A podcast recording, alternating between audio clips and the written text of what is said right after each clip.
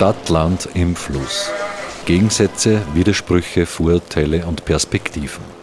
Der Kernland-Podcast über das Verhältnis von Stadt und Land. Im freien Radio Freistadt, auf Radio Froh, diversen Podcast-Plattformen und im Online-Archiv der freien Radios cba.fro.at. Gefördert vom Bund, Land und Europäischer Union. Liederregion Müllviertler Kirnland.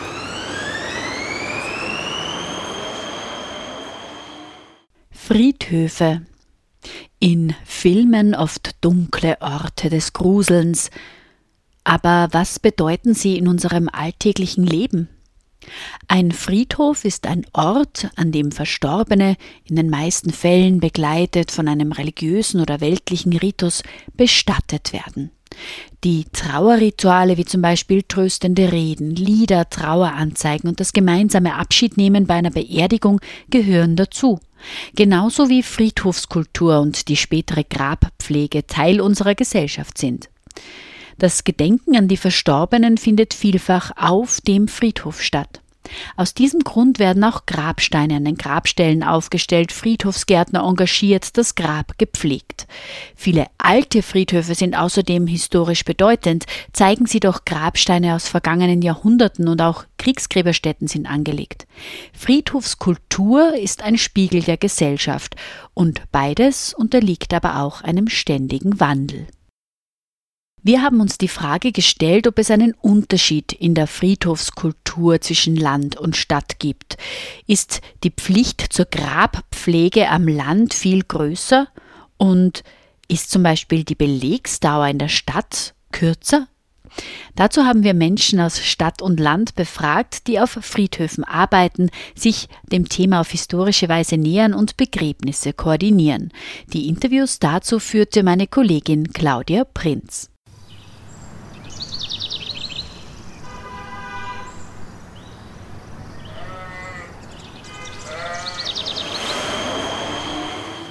Beginnen wir mit Engelbert Leitner. Er arbeitet seit zehn Jahren als Totengräber. Wie schaut das Tätigkeitsfeld eines Totengräbers aus? Und welche Eigenschaften sollte man für diesen Beruf mitbringen? Engelbert Leitner arbeitet auf selbstständiger Basis und ist zuständig für Freistadt und Umgebung. Er kümmert sich um 9000 Seeleneinwohner. Lieber Herr Leitner, sagen Sie mal bitte gleich zu Beginn, welche Aufgaben hat ein Totengräber? Die erste Aufgabe ist, dass mich die Bestattung anruft, dass ich mal weiß, wer halt eingegraben wird, nicht? Mhm. Und dann, dann wird am Friedhof gefahren, dann schaue ich mir das an, oder wenn halt der Staatsamt weggeräumt ist, dann wird äh, die Stammedsfirmen beauftragt, und wenn die das erledigt haben, dann komme ich mit meinem Werkzeugwagen, da habe ich natürlich Schulungen durch drauf, und dann wird da reingegraben, und wie gesagt, ob da jetzt dann ein Normalgrab oder ein Tiefgrab gemacht wird, das wird man natürlich dann auch vorgedeckt. Und wie gesagt, dann ist ein eigener Meißen, dass ich, ja, wie tief ich auf eine kenne, liegt in der Bodenbeschaffenheit. Ein Normalgrab ist natürlich nicht so tief. Also wenn jetzt sagen, wenn schon mal wer drin ist, dass man dann nicht mehr, weil es schon Tiefgrab gemacht worden ist, dann geht sowieso nur normal. Und sonst wenn es ein Neugrab ist, dann grabt man halt, ja, um die zwei Meter rein, dann wird's ein mhm. Tiefgrab. Mhm. Und dann von den Tiefgrab, dann ich, ja, dann kann man nur einen Sarg höchstens zwei drauf da. Mhm. Davon, wie tief was drin ist. Und wie viele Meter reden wir dann?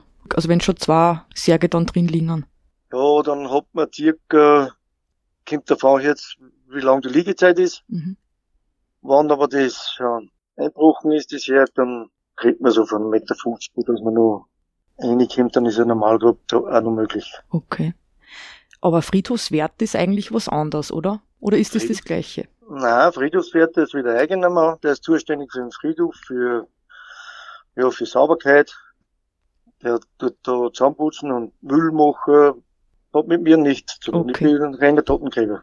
Und wie? Ist selbstständig. Mhm. Aha, ja. das ist spannend. Mhm. Wie wird man denn ein Totengräber eigentlich? Ja, das ist auch genauso aufgeschrieben worden wie die Arbeitsstelle. Mhm. Und da bewirbt man sich. Ja, ich habe mich auch beworben.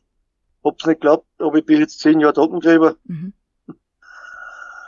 Ja, und das war am 1. Dezember, waren es zehn Jahre. Wow. Mhm. Ich darf nicht mehr tauschen. Ich habe mich da so dran gewöhnt, dass mhm. für mich ist das einfach eine schöne Arbeit. Man ist alleine, man kann sich selber einteilen. Und das, ja, jedermanns Sache ist nicht. Ja. Natürlich, mir kommt schon so, ja, sterbliche Überreste, die muss man halt natürlich auch angreifen. Und das, äh, das ist halt nicht zufällig. Aber man denkt, wenn man so lange dabei ist, denkt man sich nichts ja. mehr dabei. Ja, sie müssen ja wirklich echt belastbar sein, weil sie sind ja dann mit der Vergänglichkeit des Lebens dann permanent irgendwie konfrontiert. Wie gängen sie denn damit um? Also für mich, sobald ich die, den Friedhof betrete, die, sobald ich in die Mauern reingehe, mhm. dann ist die mich angeschwippt. Da muss ich einfach, ich denke mir da nichts dabei. Mhm. Das darf man nicht zulassen, weil sonst, ja, dann würdest du wahrscheinlich nicht mehr schlafen können. Stimmt. Wenn du das unterkommt über. Sagen Sie mir mal, Herr Engelbert Leitner, für welche Friedhöfe sanden Sie zuständig? Ich bin rein für Freistadt zuständig, aber Obergraben habe ich schon mehrere ausgeholfen. Ob, ob das ja Oswaldlehr, Beschlaglehr am Föhn, ja. Mhm. So haben das. Aber das ist nicht, das ist sehr selten. Mhm. Jetzt frage ich da mal so, weil unser Podcast heißt ja eben Stadt, Land im Fluss. Und da möchte ich jetzt gern wissen, in dem Sinn, ob Sie da vielleicht einen Unterschied bemerken zwischen Friedhofskultur, zwischen Stadt und Land. Also vielleicht im Vergleich ist in Freistadt ein bisschen anders wie jetzt in Oswald. Oder fällt Ihnen da irgendwas auf? Ja, das ist schon Freistadt, die haben, ist schon ein bisschen eigens, äh, weil da im Endeffekt Freistadt hat also Leichenträger. Mhm. Und im Land, da kennen meistens, ja, das ist ein bisschen anders, da, da kommen Noppen dazu, die was den Sorg ablassen. Und da haben natürlich die Bestattungen, also die Erdbestattungen in Sorg mehr gegenüber Freistadt. Mhm. Weil da werden schon mehr, ich sage mal, drei Viertel schon Urnen statt Erdbestattung. Also das ist jetzt schon ein größerer Einbruch, sagen wir, vor etwa Juni ist natürlich nicht mehr so viel. Aber so ein extremer Unterschied ist dann nicht von bisschen Stadt und Land, ja. Wir hätten da eine Vermutung von unserer Redaktion. Glauben Sie, dass Familiengräber eher nur am Land gängig sind? Die haben nur am gängigen am Land. Mhm. Aber natürlich haben die Totengräber natürlich, die haben oft mehr Friedhöfe. Ich hab circa um die 9000 Seeleneinwohner. Mhm.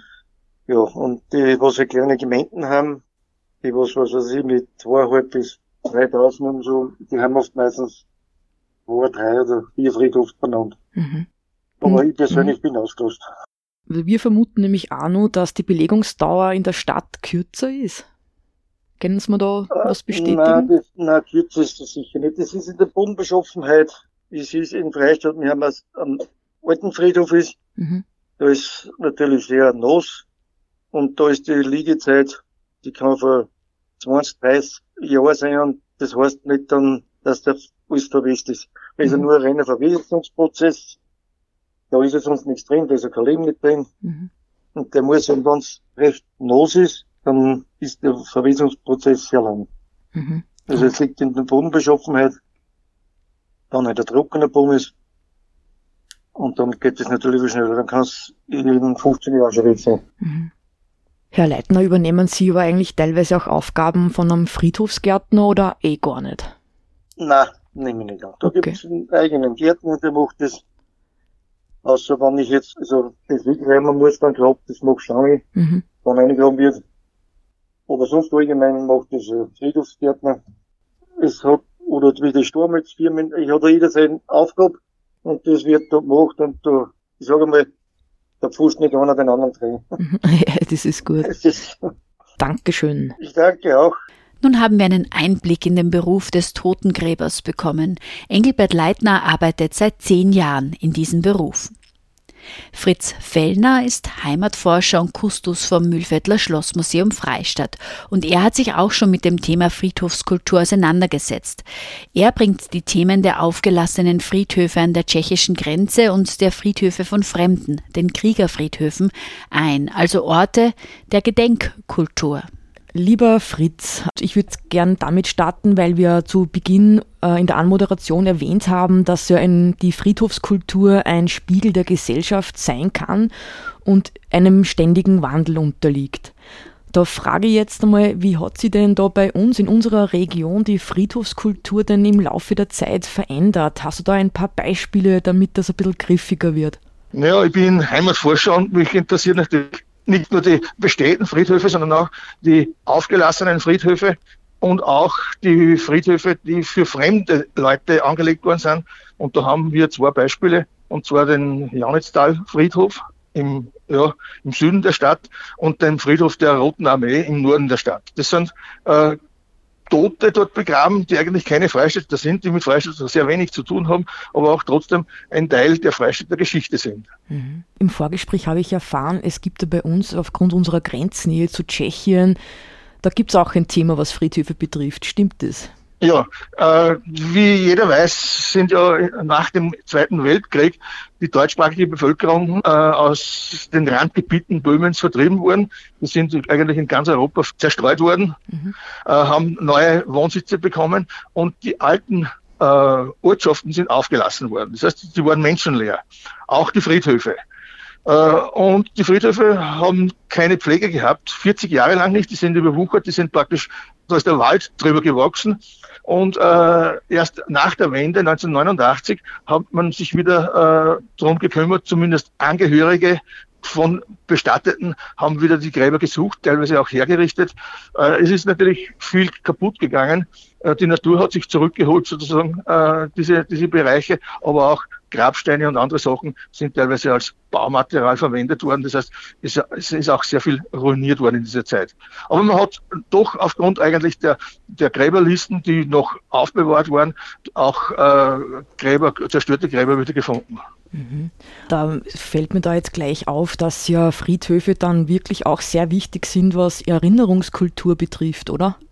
Ja, richtig. Äh, es ist so, dass wir zu, zum Beispiel auf unseren Kriegerfriedhöfen im Janitztal und im Norden von Freistadt, so der Rote Armee-Friedhof, mhm. ja mit sehr vielen Namen behaftet sind. Mhm. Äh, man hat ja versucht, auch wenn äh, ein Soldat unbekannt war, wenn er irgendwo umgekommen ist, hat man versucht, ihm eine Identität zu geben. Das heißt, es ist sehr wichtig, eigentlich auch die Namenslisten zu haben. Und das ist sehr günstig. Im Janistal-Friedhof haben wir praktisch sehr viele Namen. Es sind schon einige unbekannte Soldatengräber, aber wir haben sehr viele Namen. Äh, Kuriosum daran ist, dass praktisch auch äh, Tote aus dem Ersten Weltkrieg dort begraben sind. Und zwar haben wir ein riesiges Kriegsgefangenenlager gehabt im Ersten Weltkrieg, ein Ukrainerlager, und da haben wir 360 Tote dort bestattet. Wow. Kurios auch noch dazu, es sind auch 20 Italiener, Kriegsgefangene Italiener dort bestattet. Alle mit Namen und mit Lebensdaten bekannt. Boah. Und werden diese Gräber dann auch besucht eigentlich? Naja, äh, eigentlich äh, werden die Gräber gepflegt. Das heißt, es gibt einen Verein in, in Wien, einen großen Verein, das ist das Schwarze Kreuz, der die Gräberpflege innehat. Auch nicht nur diese Gräberpflege bei uns da, sondern auch in den Kampfgebieten, zum Beispiel in Südtirol, in den, in den Dolomiten oder in Russland zum Beispiel. Äh, und äh, die Pflege ist vor Ort, wird vor Ort gemacht, also es muss ja Rosen gemacht werden, es müssen die Stauen geschnitten werden und so weiter. Mhm. Und es müssen auch die Schriftzüge immer nachgezogen werden. Mhm. Die verblassen und verbleichen natürlich logischerweise. Und sie werden teilweise von äh, ja, Traditionsvereinen besucht, so Allerheiligen zum Beispiel, oder auch noch, wenn jemand einen Angehörigen hier begraben hat, dann wird auch fallweise das besucht. Man ist natürlich, der Besuch ist natürlich weit weniger wie bei den äh, bestehenden städtischen Friedhöfen. Mhm, spannend. Du hast jetzt eh schon ein paar Nationen auch erwähnt. Ähm, eine spannende Geschichte hast du mir auch im Vorgespräch erzählt, ähm, nämlich was damals in Freistadt passiert ist mit Menschen mit dem muslimischen Glauben. Da hast du ja. mir eine Geschichte erzählt. Kannst du das jetzt unseren Zuhörern auch sagen? Einen Fall äh, habe ich gefunden, da ist ein bosnischer Soldat im Ersten Weltkrieg hier in Freistadt gestorben. Also er war Angehöriger der K&K-Armee. Er war eigentlich österreichischer Soldat, sagen wir, war aber Muslime, also äh, stammt aus Bosnien, äh, mhm. ja, ein muslimisches Land. Und er wurde am Ortsfriedhof, im Jahr 1915 war das, äh, durch einen muslimischen Imam bestattet. Äh, das Ganze steht in den Pfarrmatriken der Pfarre Freistadt drinnen ist eine Besonderheit, weil äh, die meisten Bestatteten natürlich, äh, jetzt sage ich, äh, russisch-orthodox waren damals, mhm. also das waren die Ukrainer und die Italiener waren dann natürlich katholisch, die mhm. was begraben sind bei uns. Und das war der einzigste muslimische ja. Mensch, der da begraben ja. worden ist, in Freistadt? Ja, ich habe keine anderen gefunden. Okay. Also es gibt, es gibt sehr viele verschiedene Nationen, also aus, äh, Leute aus den Nachfolgerstaaten äh, des Ersten mhm. Weltkrieges, mhm. gibt sehr viele, aber äh, mit der Anmerkung von einem muslimischen Imam begraben, gibt es eigentlich nur den einen. Wow. Jetzt wissen wir es ja nämlich äh, aufgrund der Recherche, dass ja die meisten muslimischen Menschen in Linz begraben werden. Richtig, richtig. Das ist jetzt so. Man, es ist so, dass praktisch bei diesen Kriegerfriedhöfen ist es sehr wichtig, dass die Namen bekannt sind. Wer mhm. liegt hier? Mhm. Das ist nicht nur wichtig für uns, für uns Heimatforscher oder für irgendwelche Interessenten, sondern auch mhm. für die Nachkommen mhm. oder für die Verwandtschaft, mhm. dass sie wissen, wo sind, wo sind die, die Leute begraben. Mhm. Und das war mir auch wichtig, zum Beispiel beim äh, Russenfriedhof im Norden der Stadt, beim Friedhof der Sowjetarmee. Da haben wir ungefähr, was ich, 48 äh, bekannte äh, Gräber gehabt mit Namen, mhm. der Rest war unbekannt. Aber mit Recherchen im Innenministerium habe ich eigentlich herausgefunden, also habe ich eigentlich alle gefunden, die mhm. da begraben sind, mit Namen. Ich weiß zwar nicht, wo die genau liegen, also die Grablage weiß ich nicht genau, mhm. weil sehr viele als unbekannt sind. Mhm. Kurioserweise zwei Personen haben mich sehr berührt eigentlich, äh, und zwar es ist auch eine Frau begraben dort. Äh, das dürfte eine, ja, eine äh, eine Soldatin gewesen sein, die in Freistadt äh, da ähm, äh, gearbeitet hat, mhm. vielleicht bei der Besatzungsbehörde oder was. Mhm. Äh, das war die Elisa Narova Nella Petrova, mhm. äh, ja, hat einen Grabstein und ein, Kind ist da begraben, ein dreijähriger Bub, der Ivan Danilovic Suscha. Mhm. Äh, da habe ich lang gerätselt, wieso liegt der im, Solda im Soldatenfriedhof, mhm. aber das ein Kind gewesen sein von einer russischen Zwangsarbeiterin. Das heißt, mhm. wir haben 68 Namen oder 68 Personen, mhm. die dort begraben sind, auch namentlich. Ich jetzt als Freistädterin, ich habe mir das gar nicht überlegt, ob da wirklich Leichen drinnen liegen. Also für mich war das so, wie wenn es jetzt nur ein Denkmal gewesen wäre eigentlich, zum Beispiel mhm. der Russenfriedhof. Nein, das war kein Denkmal, das war praktisch schon, äh, sozusagen eine Grabstätte, ein, ja, äh, ein Friedhof für die Verstorbenen der Roten Armee. Mhm. Man kurioserweise ist dort, wo der Russenfriedhof jetzt ist, auf der 14er Straße, ja. das hat äh, praktisch, der Grund hat der, äh, dem Stadtveramt Freistadt gehört. Aha. Das ist, die haben es dort wegen der Aussicht, wegen der schönen Aussicht haben die das gemacht. äh, aber wie gesagt, die, die Beurkundung ist, ist eigentlich relativ gut. Äh, man muss aber sagen, dass praktisch diese Soldaten, die da oben liegen, nicht bei Kampfhandlungen äh, umgekommen sind, sondern eigentlich, ja, sagen wir mal, äh, durch Ungeschicklichkeiten, durch Unachtsamkeiten oder durch eingeschleppte Krankheiten, teilweise auch hat der Alkoholismus teilweise äh, eine Rolle gespielt. Ja. Mhm. Wenn die letzte Frage würde mich jetzt schon noch interessieren. Ich habe da am Anfang ja gesprochen, eben, dass Friedhofskultur ja ein Spiegel der Gesellschaft sein kann. Mhm. Könntest du da noch irgendwie versuchen, da jetzt eine Antwort drauf zu bekommen, in welcher Weise denn die Gesellschaft gespiegelt wird, aufgrund der Riten oder was wird da?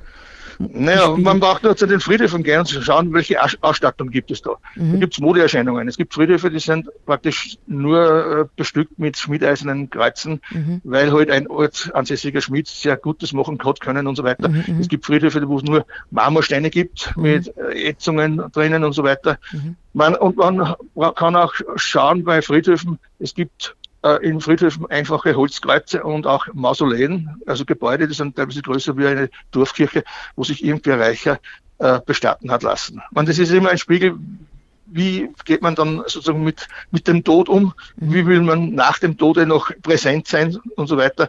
Das sieht man da in den Friedhöfen auch sehr gut. Mhm kleine Frage, weil ich da jetzt allen anderen Interviewteilnehmern auch noch diese Frage gestellt habe, weil ja unser Podcast heißt ja Stadt, Land im Fluss und wir würden da gerne ein Verhältnis zwischen Stadt und Land anschauen. Ist dir da irgendwas aufgefallen in deinen Recherchen, was dieses Thema betrifft? Gibt's da, hast, ist da Unterschied aufgefallen oder rennt jetzt Freistadt eh als Stadt oder ist dir da irgendwas aufgefallen? Naja, man, einen sehr starken Unterschied kennt man zum Beispiel von unseren ländlichen Friedhöfen zum, zum Beispiel zum Wiener Zentralfriedhof. Mhm. Äh, der Wiener Zentralfriedhof ist auch noch für sich eine Parklandschaft, äh, wo man praktisch fasziniert durchgeht und die Grabsteine oder Grabdenkmäler liest, mhm. weil natürlich sehr viele Bekannte dort sind. Ja. Das ist bei uns nicht so der Fall. Äh, aber es ist auch so, dass zum Beispiel Heimatforscher sehr gerne äh, die Grabsteine anschauen. Wenn sie dann Familienforschung betreiben, ja, wer sind die Verwandten, wer ist da begraben, wie schaut das Ver Ver Verwandtschaftsverhältnis aus. Mhm. Äh, man, es hat sich natürlich auch sehr viel geändert, dass praktisch jetzt sehr viele äh, Urnenbestattungen jetzt gibt. Ja. äh, und, und keine Erdbestattungen nicht mehr. Das heißt, das hat sich geändert, aber im Grunde genommen ist immer gleich, ein Friedhof ist ein Gedenkort an die Verstorbenen, egal ob das jetzt Freistädter sind oder Russen oder Ukrainer oder Italiener, es ist eigentlich egal.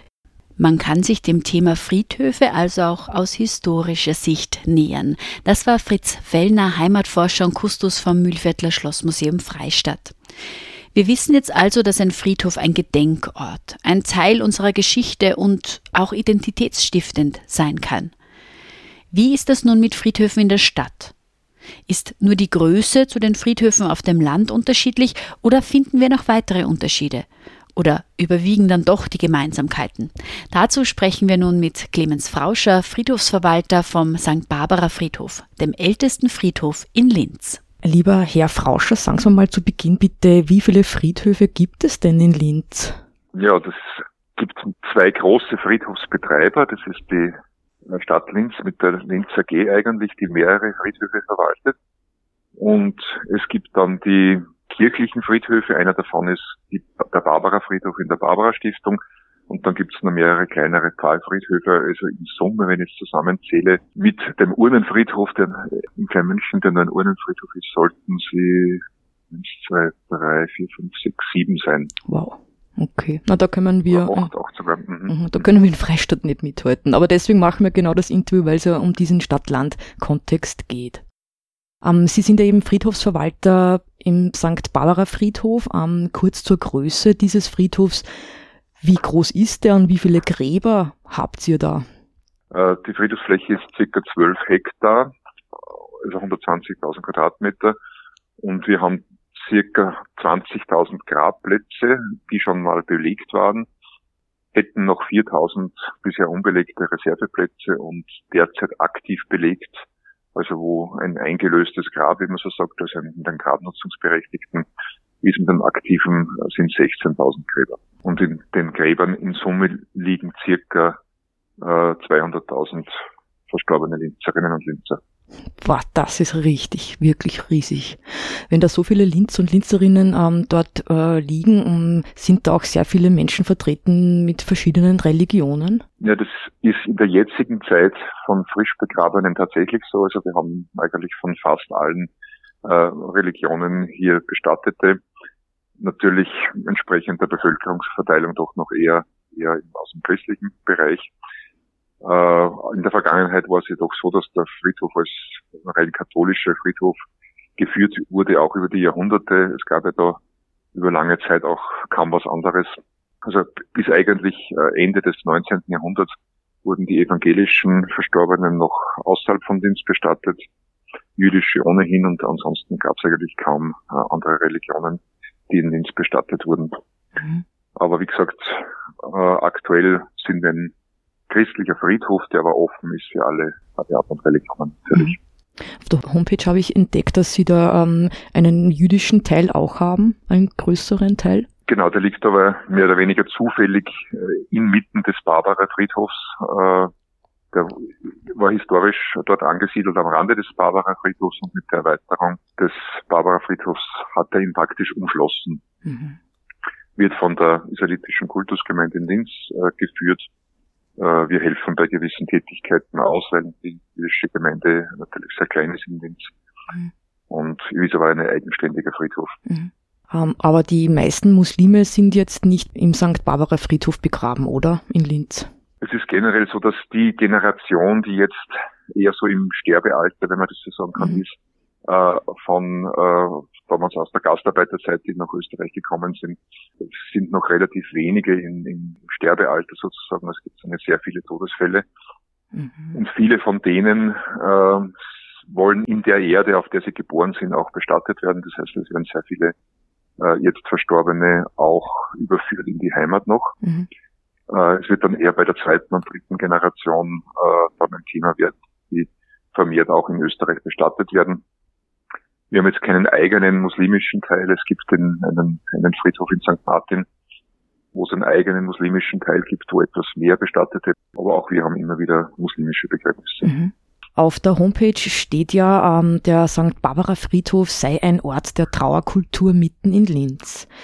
Ähm, ja. Wie wird da eigentlich Trauerkultur gelebt? Ja, das Trauerkultur ist ein sehr weiter Begriff natürlich. Äh, ich verstehe persönlich äh, Trauerkultur auch als Teil einer gesamten Lebenskultur. Und das ist die Richtung, in der wir auch versuchen, verschiedenste Aktivitäten zu setzen. Ähm, das beginnt bei kulturellen und künstlerischen Installationen. Also bei uns gibt's Konzerte übers Jahr hinweg, die natürlich immer wieder auch ein Stück mit Tod und Trauer zu tun haben, ob es jetzt die, die letzte Klaviersonate von Schubert ist, die angesichts seines Todes komponiert hat, oder ob es andere Stücke sind, die explizit sich mit Tod und Trauer beschäftigen. Es gibt auch Vorträge unterschiedlichster Art, die sich mit Trauerbewältigung, aber auch mit Lebenskunst wieder beschäftigen. Äh, dieser, dieser Spruch des Memento Mori sei eingedenk deiner Sterblichkeit und mhm. eingedenk der Sterblichkeit nutze das Leben, genieße das Leben ist, ist einer unserer Leitsprüche. Und in diesem Kontext gibt es einfach viele Aktivitäten äh, am Friedhof. Es gibt vogelkundliche Führungen, weil wir äh, fast 28, 27 oder 28 nistende Vögelarten am Friedhof haben. Wir haben dann ein Friedhof, der fast ein Waldfriedhof ist, also wir haben 1200 Bäume. Wir versuchen den Friedhof als Ort des auch Pausemachens im, im städtischen Leben mhm. zu gestalten. Es gibt viele Bänke zum Rasten. Ähm, es gibt Leute, die einfach hier nur zum Spazierengehen sind. All das ist ein Stück Trauerkultur, aber natürlich im Speziellen ist die Gestaltung äh, der Abschiedsfeier, wo wir sowohl die Tradition erhalten wollen, als auch äh, moderne Gestaltungen äh, mit einbeziehen. Also bei uns gibt's äh, vom Friedhof organisiert Live-Musik. Man kann mit Studierenden der Anton Bruckner Universität äh, jegliche musikalische Gestaltung wählen, die nicht nur vom Band kommt, sondern wirklich mit einem Konzertflügel vor Ort gespielt wird oder gesungen wird. Ja, und versuchen einfach die auch moderne Gestaltungen nicht weniger im Sinn von zeitgeistig und trendig, sondern im Sinn von wirklich modern gedacht, modern inszeniert, mhm. äh, auch zuzulassen und zu fördern. Also ein, ein weiter Bogen äh, an Aktivitäten, die jetzt wahrscheinlich zu weit ist, die alle ja. anzuführen. Ich hätte mir das jetzt ja gar nicht gedacht, dass so viele Veranstaltungen nämlich gibt. Das ist ja wirklich interessant. Aber da sind wir vielleicht schon in dem Thema jetzt drinnen, ähm, was vielleicht ein Unterschied ist zu Stadt und Land. Ähm, da würde ich jetzt gerne in diese Thematik ein bisschen stärker eintauchen. Ähm, wir haben da ein paar Vorurteile uns vorher überlegt. Stimmt das oder stimmt es nicht? Vermuten Sie, dass Familiengräber noch eher am Land anzutreffen sind? Ich glaube, dass sie am Land tendenziell länger gehalten werden, Familiengräber. Mhm. Mhm. Bei uns ist es so, dass wir eine, eine, eine sehr hohe Zahl an Gräbern haben, die seit Jahrzehnten, teilweise seit Jahrhunderten im Familienbesitz sind. Mhm. Zugleich sehen wir aber, dass Gräber, die in den letzten Jahren eingelöst wurden, also errichtet wurden, oft schon relativ kurze Behaltedauern haben. Also da sieht man dort nach 10, 20 Jahren auch das Grab wieder aufgelöst wird. Ich vermute, dass das am Land weniger ist als in der Stadt. Mhm.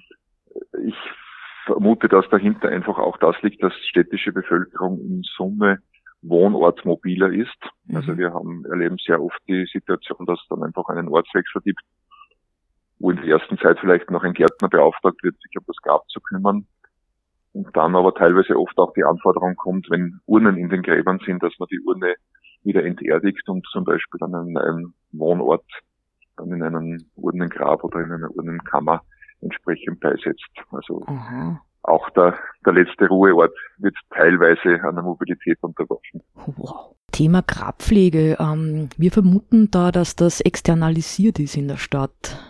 Stimmt die Vermutung oder nicht? Zu einem größeren Teil sicher als am Land. Also bei uns am, am Friedhof sind drei große Gärtnereien tätig in der Grabpflege und die haben einen, einen großen Teil der Gesamtgräber äh, pflegen die in Summe. Mhm.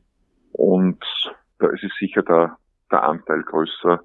Es ist schon einmal rein vom räumlichen her, wenn jemand im, im, im Süden von Linz oder im Norden von Linz wohnt, äh, ist der Anmarsch oder die Anfahrt zum zentral gelegenen Barbara Friedhof natürlich schon mal länger als in einem durchschnittlichen kleineren Ort hat. Mhm. So zum, zum täglichen äh, Grabgießen oder, mhm. oder, oder mhm. Unkrautjäten. Und sicher ist auch die Affinität zum, zur Gartenarbeit und so weiter am Land bei einem Teil der Bevölkerung eine andere.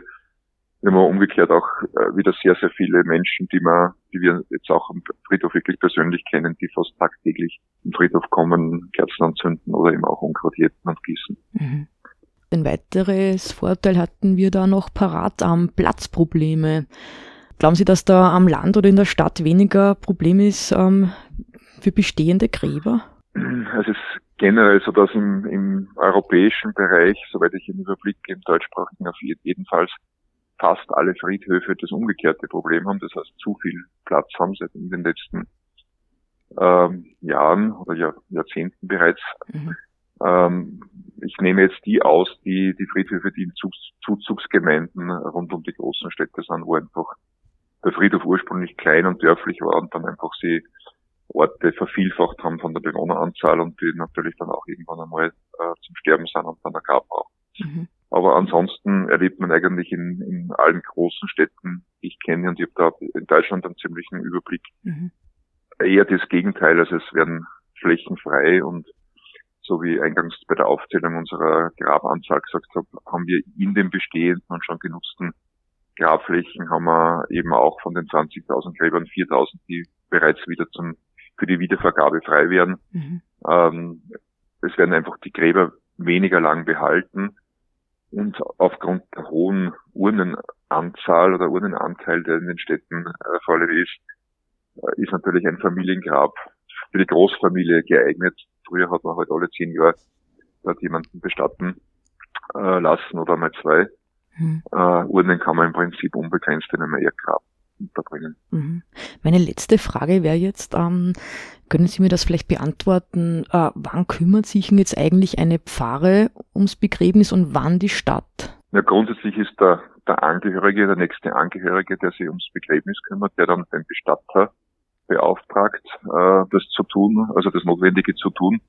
Und das ist dann unterschiedlich die Aufgabenteilung zwischen Bestatter und Friedhof. Das ist am Land oft mehr in der Hand des Bestatters, wo auch das Grab ausheben zum Beispiel durch den Bestatter durchgeführt wird. Am Barbara Friedhof haben wir da eigene Teams für alles. Mhm. Da ist der Bestatter äh, für die Zeremonie verantwortlich. Mhm. Äh, wenn kein Angehöriger da ist, also unbegleitete Todesfälle, dann muss sich vom Gesetz her die Kommune darum kümmern und da gibt es in den Städten die Sozialabteilung und in den Gemeindeämtern von kleineren Gemeinden eben auch wahrscheinlich entsprechende Verantwortliche, die dann die Abwicklung organisieren und auch äh, finanziell entsprechend ausstatten müssen, wenn sich sonst niemand kümmert. Das ist alles sehr interessant, Herr Frauscher. Ich bedanke mich sehr für dieses Kurztelefoninterview. Ja, gerne. Das war Clemens Frauscher, Friedhofsverwalter vom St. Barbara Friedhof in Linz. Interessant ist ja, dass Friedhöfen in der Stadt als Ort der Ruhe und des Pausemachens angesehen werden. Auch ein Aspekt in dem großen Feld der Trauerkultur unserer Gesellschaft. Jetzt möchten wir aber wissen, wie das nun mit Friedhöfen am Land ist. Dazu gibt uns die leitende Pfarrseelsorgerin in Freistadt, Irmgard Sternbauer, im anschließenden Interview Auskunft. Wir haben ja jetzt eben von Herrn Frauscher, dem Friedhofsverwalter vom St. Barbara Friedhof in Linz, schon einiges erfahren können, wie Friedhöfe in einer größeren Stadt funktionieren. Jetzt würde ich ganz gern von der Irmgard Sternbauer erfahren, wie funktioniert das bei uns in Freistadt? Wann kümmert sich da jetzt die Pfarre darum und wann die Stadt? Äh, der Friedhof äh, gehört zur Pfarre, ist ein pfarrliches Gelände und in äh, erster Linie liegt der Friedhof in der Verantwortung der Paare. Mhm. Die Gemeinde muss dafür Sorge tragen, dass es überhaupt einen Friedhof gibt. Mhm. Es gibt da Zusammenarbeit mit der Gemeinde, äh, was die Aufbahrungshalle betrifft. Es war ein Kooperationsprojekt mhm. in der Errichtung und auch in der Erhaltung. Genau. Mhm. Wir haben jetzt da schon ein paar Vermutungen aufgestellt im Vorfeld. Ähm, ich frage da jetzt mal gerade heraus, Glauben Sie, dass äh, die Familiengräber noch eher am Land zu finden sind? Das kann ich mir vorstellen, ja, gerade in kleineren Gemeinden. Mhm. Es gibt auch bei uns am Friedhof auch noch Familiengräber und sonst würde ich sagen, in wirklich kleinen Gemeinden hat das einen besonders hohen Stellenwert. Mhm. Und glauben Sie, dass auch gleichzeitig die Belegungsdauer noch länger ist am Land? Würde ich jetzt auch vermuten, ja. Mhm. Der Herr Frausch hat gemeint, ähm, weil ich die Frage gestellt habe, ob Sie da vielleicht schon Platzprobleme haben. Er meint in Linz sicher nicht und er vermutet, dass das am Land auch sicher kein Problem ist, dass wir da noch genug Plätze haben für Gräber. Das ist richtig, ja, genau. Mhm. Kann man das so sagen? Kann man es genau so sagen, genau. Mhm. Und dann hat er auch noch gemeint, es gibt ja da so einen Trend Richtung Urnenbestattung, dass das jetzt echt das Erdgrab schon ablöst, so quasi. Bemerken Sie das in Freistadt auch? Das ist bei uns äh, äh seit einigen Jahren genauso. Aha. Und ich glaube, dass es jetzt in die kleinen Gemeinden auch ankommt. Mhm. Ein Unterschied könnte ja nur sogar sein, dass Friedhöfe nämlich in der Stadt eben als Naherholungsgebiet sogar nur zusätzlich genutzt werden. Vermuten Sie, dass das jetzt in Freistadt auch so ist, dass die Leute dorthin zum Pause machen, zum Ruhe finden hingehen oder ist es dann am Land doch nicht so? Das glaube ich insofern weniger, weil ich sage jetzt der Barbara Friedhof mit den vielen Bäumen und dem großen Areal äh, gehört sicher dazu. Ich würde sagen, bei uns kommen die Leute, also äh, um, zu regelmäßig zum Grabbesuch mhm. und treffen sie da vielleicht zufällig auch, ähm, dass man jetzt spazieren geht im Friedhof, würde ich sagen, kommt weniger vor. Mhm. Ein Thema haben wir da jetzt auch noch, nämlich die Gräberpflege. Wir vermuten da jetzt, dass da nämlich die Grabpflege in der Stadt eher externalisiert ist, also dass sich da wer anderer drum kümmert, der Firma. Wie ist es in Freistadt? Kümmern sich viele noch persönlich um das Grab. Manche kümmern sich auch noch um zwei oder drei andere Gräber innerhalb der Familie oder der Angehörigen. Mhm. Das kommt schon noch sehr häufig vor. Ähm, und es gibt aber bereits eine steigende Anzahl jener, die die Grabpflege auch ähm, vergeben. Mhm. Gerade dann, wenn Angehörige, Familienmitglieder jetzt, weiß ich, äh, in Wien oder in einem anderen oder sonstigen einem anderen Bundesland mhm. daheim sein. Und, und wir selten einfach der Freistaat kommen. Mhm. Und glauben Sie, dass da die Pflicht zur Grabpflege am Land nur größer ist? Also, dass man da echt nur aufpassen will, dass das Grab schön ausschaut und dass dann die Nachbarn nicht drüber reden, dass da wer nicht sich ums Grab kümmert? Ah, das kann ich nicht einschätzen. Ich meine, was, was schon ein Thema ist, ist, äh, wenn durch ein nicht gepflegtes Grab äh, etwas ins Nachbarsgrab umgewachst oder Unkrautflug ist oder so, das ist äh, immer ein lästiges Thema. Mhm. Aber ob jetzt jemand äh, Sonnenblumen drauf hat oder äh, keine Ahnung, ein, ein Stiefmütterchen oder wie sie mal geheißen haben, also das glaube ich ist wenig. Also das würde ich jetzt einmal sagen, ist nicht so das Thema. Mhm. Bleiben wir noch ganz kurz beim Thema Friedhofkultur. Also zum Beispiel die Linzer Friedhöfe bieten sehr viel Kulturprogramm eigentlich an. Eben sogar Konzerte etc. Hm, gibt sowas in der Ort in Freistadt auch? Also irgendwie Konzerte nicht, weil ich jetzt nicht wisse, wie das platzmäßig wäre. Eine Kapelle spielt zum Beispiel rund um Weihnachten einmal am mhm. Friedhof einfach so als Andachtsangebot. Mhm. Eher in die Richtung, aber dass man, dass ein Ort ist für andere Angebote, ist er eigentlich nicht mhm. bei uns. Mhm. Beim Barbara Friedhof gibt es sogar vogelkunderliche Führungen. Ja, der Barbara Friedhof hat ja, glaube ich, 2000 Bäume oder so. Ja. Das ist ein riesiges Areal. Wir haben 2500 Gräber äh, und bei weitem nicht so eine Bepflanzung. Also unsere ist von, vom Ursprung her eher, also er hat früher ganz viele Bäume gehabt. Ich weiß nicht, wann die weggekommen sind. Aha. Aber bei, bei unserer ist auch nicht so bepflanzt, muss man ganz ehrlich sagen. Ähm, ich sage jetzt an dieser Stelle mal Dankeschön. Ja, bitte gerne. Das war Irmgard Sternbauer, leitende Pfarrseelsorgerin in Freistadt. Welche Unterschiede bzw. Gemeinsamkeiten es jetzt gibt, was Friedhöfe in Stadt und Land betrifft? Hm. Ein Unterschied ist, dass ein Friedhof ein Ort des Pausemachens im städtischen Leben sein kann, ein grünes Naherholungsgebiet sozusagen. Das ist am Land nicht so, da es vielfältigere Möglichkeiten gibt, sich in der Natur zu erholen. Außerdem können wir den Schluss ziehen, dass Familiengräber eher am Land länger gehalten werden als in der Stadt. Jüngere Gräber haben allerdings generell eine kürzere Behaltedauer in Stadt und Land. Jüngere Gräber haben allerdings generell eine kürzere Behaltedauer in Stadt und Land. Was aber ist das Gemeinsame?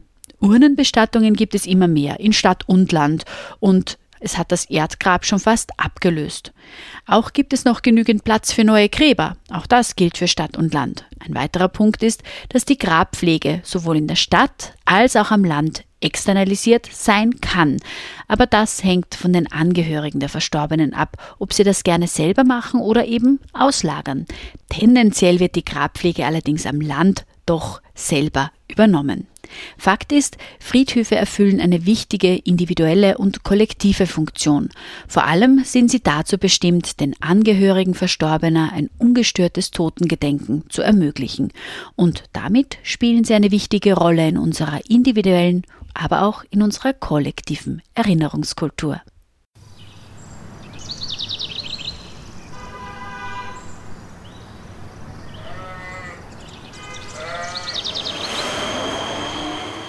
Kommen wir nun zur Rubrik Zurgroaste, Weggezogene, Zurückgekommene. Hören wir Katharina Rotschny, eine Zurgroaste.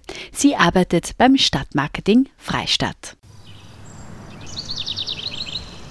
Zurgroaste, Weggezogene, Zurückgekommene. Hallo, ich bin Katharina Rotschne und ich bin eine Zurgroaste. Meine Beweggründe, nach Freistadt zu kommen, waren ganz romantisch das ist die Liebe. Ich habe in Wien gearbeitet und dort meinen jetzigen Ehemann und Vater unserer Kinder kennengelernt. Und weil der selbstständig in Freistadt ist, bin ich zu ihm nach Freistadt gekommen. Besonders an Freistadt sind die Menschen. Ich bin als Zugereiste gleich mit offenen Armen aufgenommen worden. Jeder war von Beginn an total freundlich und hat sich richtig kümmert um mich. Das liegt natürlich auch am Freundeskreis von meinem Mann, aber auch die anderen so öffentliche Menschen, die man einfach beim Einkaufen trifft. Ich habe immer die Empfindung gehabt, dass die Freistädter recht offenherzige Menschen sind. Und die Stadt selber ist eigentlich nur zum Verlieben. Wenn man in Wien gewohnt hat, dann hat man ja dieses Großstädtische, dieses Anonyme. Und ich finde, Freistadt ist eine perfekte Kombination aus beiden wenn man da herzieht, kennt man nicht gleich jeden. Man wird aber mit offenen Armen aufgenommen und gleichzeitig hat man auch nicht das Gefühl, ständig unter Beobachtung zu stehen, wie es halt manchmal in so dörflichen Strukturen ist. Also ich finde, es ist eine perfekte Kombination aus beiden Welten. Wir haben die mittelalterliche Altstadt. Mittlerweile kenne ich die ganz besonders gut, weil ich ja die Ausbildung zur Stadtführerin auch gemacht habe. Und gleichzeitig haben wir ein tolles Kulturangebot, wo man wirklich der Lokalbühne nur Danke sagen kann, was die in Freistadt alles auf die Beine stellt. Also ich vermisse überhaupt nichts aus der Zeit, die ich in Wien in der Großstadt gehabt habe. Fühlen tue ich mich eigentlich als Stadtmensch, wobei ich die Natur um mich herum unbedingt brauche. Wir wohnen in einem Altstadthaus, das heißt, wir haben keinen Garten dabei, aber wir haben uns so eine mini kleine Terrasse geschaffen mit ganz viel Grün weil ich das einfach für meine Persönlichkeit brauche und so eine Tasse Kaffee oder ein Glas Wein einmal da draußen zu trinken, das gibt mir irrsinnig viel Energie und Kraft. Und das ist ja auch was, was am Freistaat so toll ist, weil man ja innerhalb von fünf Minuten wirklich mitten im Grünen und auch ganz alleine sein kann, ob das jetzt im Touritor ist oder einfach irgendwo auf einer Wiesen.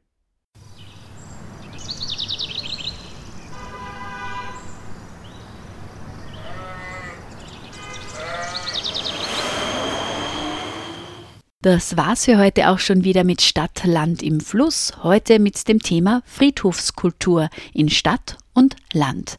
Am Mikrofon verabschiedet sich Marita Koppensteiner. Redaktion Claudia Prinz, Marita Koppensteiner und Martin Lasinger. Stadt, Land im Fluss. Gegensätze, Widersprüche, Vorurteile und Perspektiven. Der Kernland-Podcast über das Verhältnis von Stadt und Land. Im Freien Radio Freistadt auf Radio Froh, diversen Podcast-Plattformen und im Online-Archiv der Freien Radios cba.fro.at. Gefördert vom Bund, Land und Europäischer Union. Liederregion Müllviertler Kirnland.